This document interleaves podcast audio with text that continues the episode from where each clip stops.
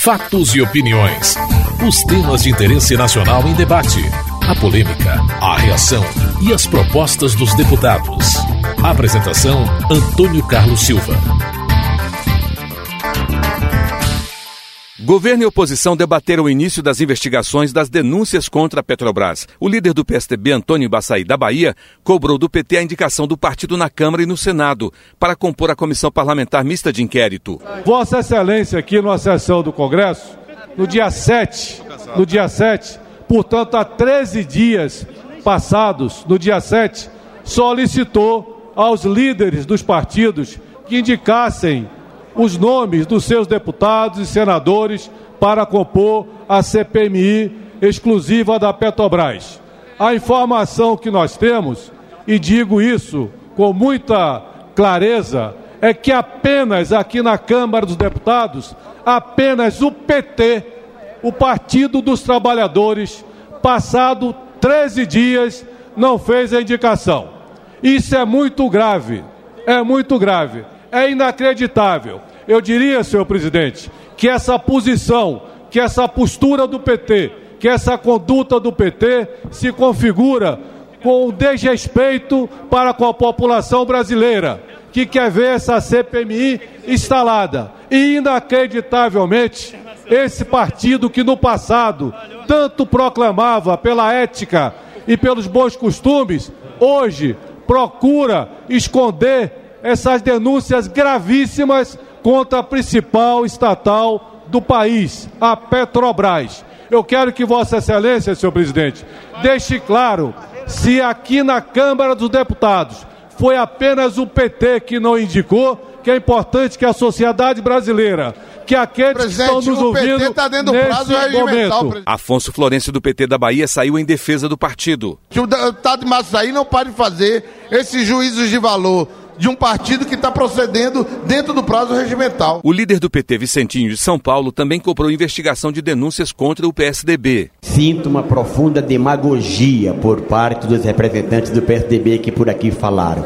Primeiro que, vamos ser sinceros, caso da, da Petrobras e o caso da Repsol na Argentina, que deu um prejuízo de mais de 2 bilhões de reais, mais de 3 bilhões de reais, Fernando Henrique Cardoso era o responsável, não aconteceu CPI aqui. Segundo seu presidente, eles também não assinaram a CPI do Senado. Por que não assinaram? É dois pesos e duas medidas? Em terceiro, nós estamos aqui dentro do prazo legal, regimental. Graças a Deus a nossa bancada quer apurar, vamos apurar, mas não queremos só apoiar a, o caso da Petrobras, não. Nós vamos indicar os nomes no prazo certo. Temos muitos deputados que estão doidinhos para participar, tenho que discutir com os meus companheiros na hora certa.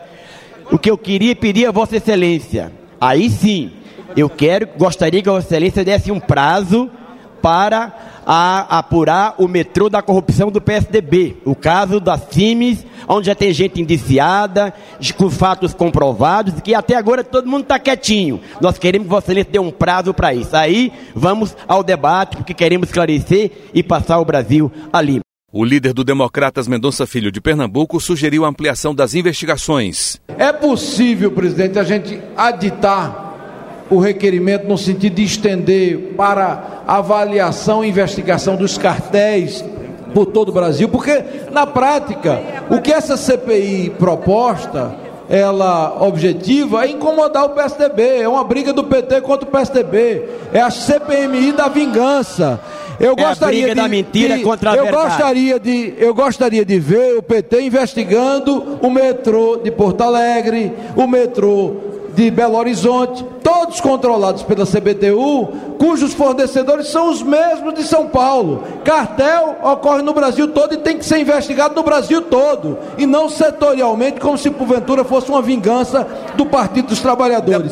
Isso é uma vingança eu... é, infantil e eu, sinceramente, vou discutir com a minha bancada, mas se o PT quiser investigar os cartéis do Brasil por inteiro, CBTU, a gente vai investigar. Na quinta-feira, o PT anunciou o nome dos deputados que vão participar da CPMI que vai investigar denúncias contra a Petrobras. Você está ouvindo Fatos e Opiniões. No esforço para destrancar a pauta de votações, deputados aprovaram na semana seis medidas provisórias. Uma delas permite a contratação de obras em presídios por meio do regime diferenciado de contratações, o RDC, que flexibiliza as regras de licitação.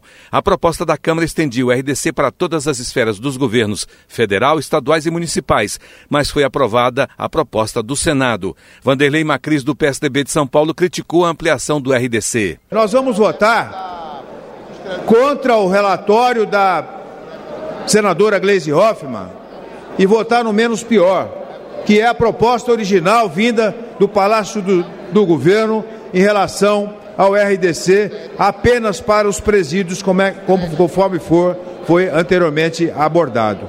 Então, essa é a posição que nós vamos adotar.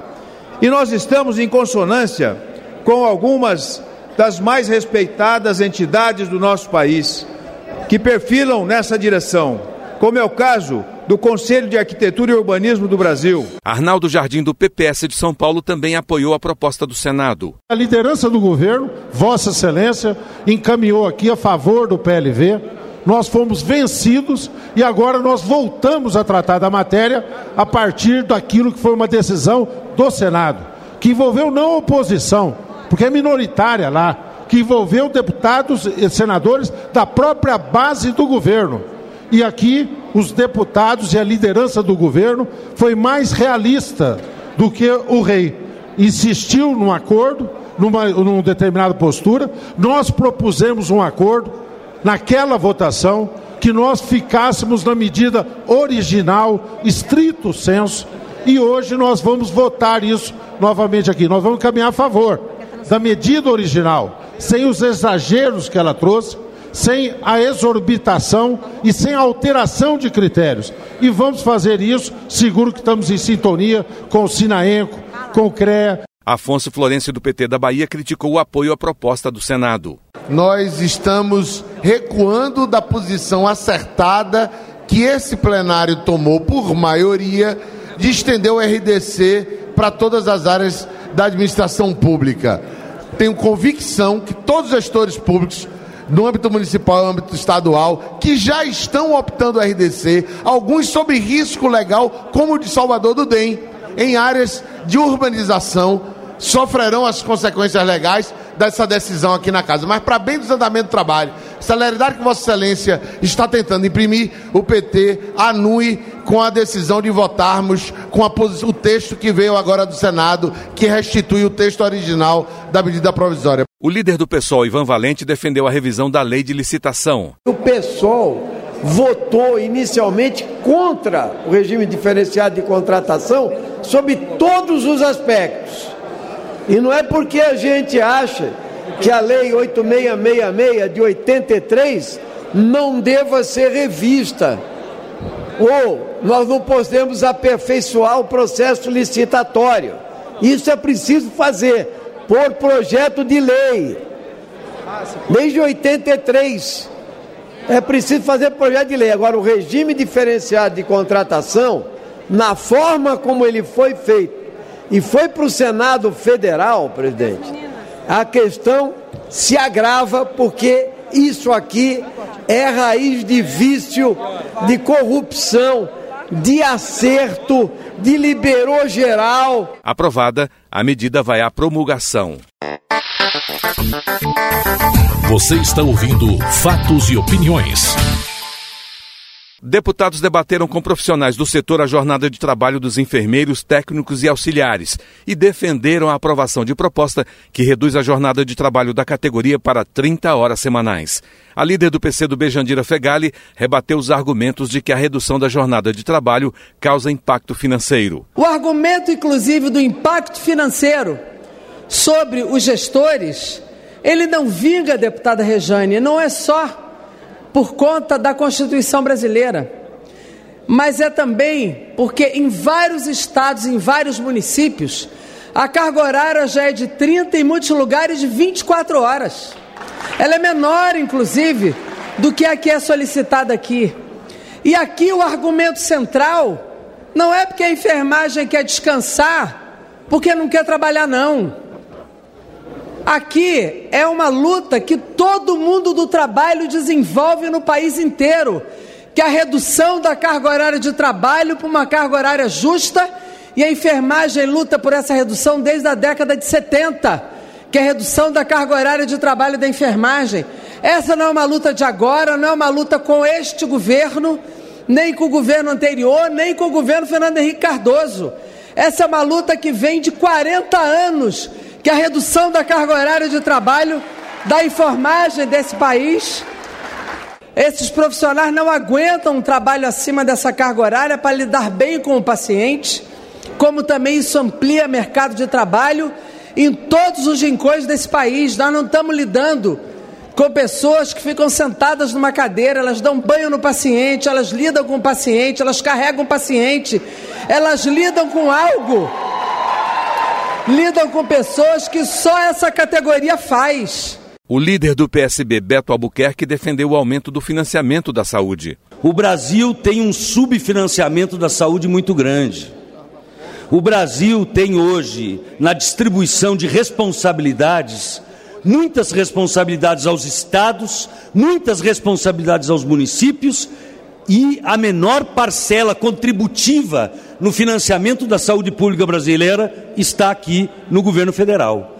É preciso redistribuir esses recursos, aumentar o repasse do governo federal aos municípios e aos estados, para que possam fazer frente ao financiamento real da saúde que a sociedade brasileira espera, seja no atendimento básico, seja no atendimento é, especializado e seja no custeio de salários dignos e de carga horária respeitosa, como são as 30 horas para a enfermagem. Os médicos, é, no programa Saúde da Família, tem carga horária de 20 horas. Ora, por que, que a enfermagem tem que ter 40?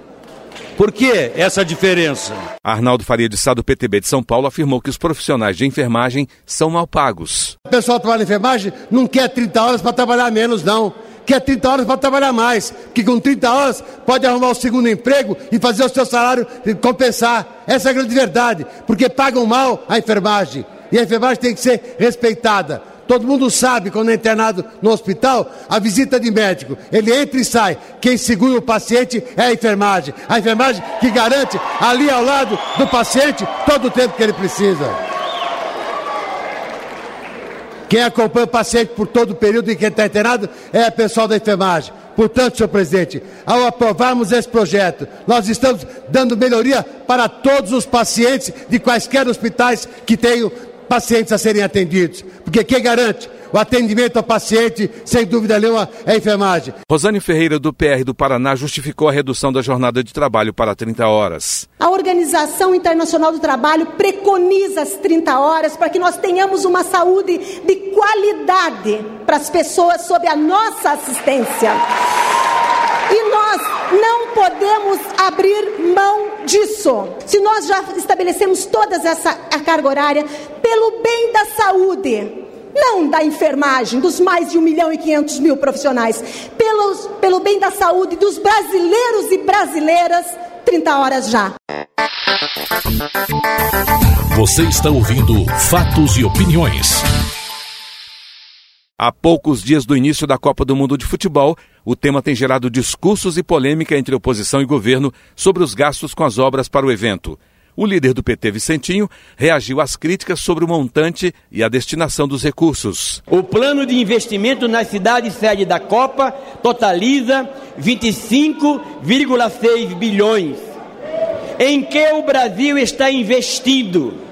Mobilidade urbana, aeroportos, e financiamentos para a modernização de estádios no primeiro ciclo de investimentos, segurança, telecomunicação, turismo, além de políticas públicas potencializadas pela Copa de Energia, qualificação pelo Pronatec e hotelaria. Quem pagou pelos estádios? Essa é uma importante pergunta. Os estádios foram pagos com financiamento federal pelo Banco Nacional do BNDES, recursos locais e privados. O valor total de investimento é de 8 bilhões. O dinheiro foi o empréstimo financiado e que o valor financiado será pago de volta aos cofres públicos, como o BNDES faz com todas as empresas e investimentos desse, desse país. Mas espera aí, isso está tirando dinheiro de outras áreas, como falam por aí? Não. A Copa não tirou verba do orçamento de áreas como saúde, educação, transporte e segurança pública. A verba para saúde e educação aumenta a cada ano. Por exemplo, o orçamento do Ministério da Educação subiu de 86,2 bilhões em 2013 para 89,1 bilhão em 2014.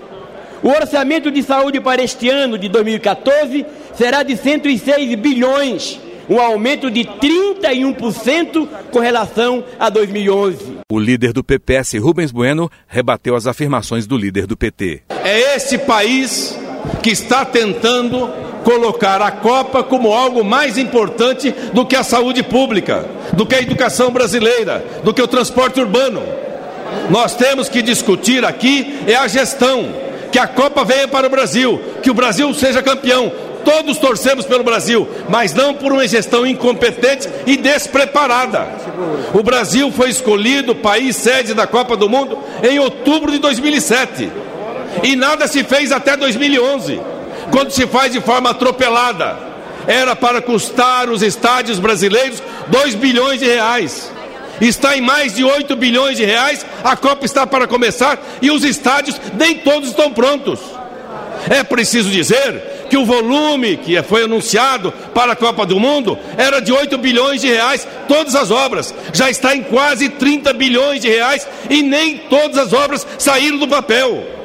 Esta é a gestão da incompetência, é a Copa das Copas do superfaturamento, onde que no final, para chegar às pressas da Copa do Mundo, teve que entregar para o quê? Para as grandes empreiteiras, os estádios brasileiros, tiveram que privatizar aeroportos, coisa que era proibida na cartilha do PT, privatizando aeroportos, fazendo a privatização os grandes negócios das grandes empreiteiras.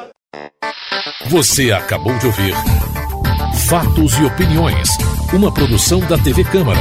Edição e texto Antônio Carlos Silva e Eliane Breitenbach. Apresentação Antônio Carlos Silva.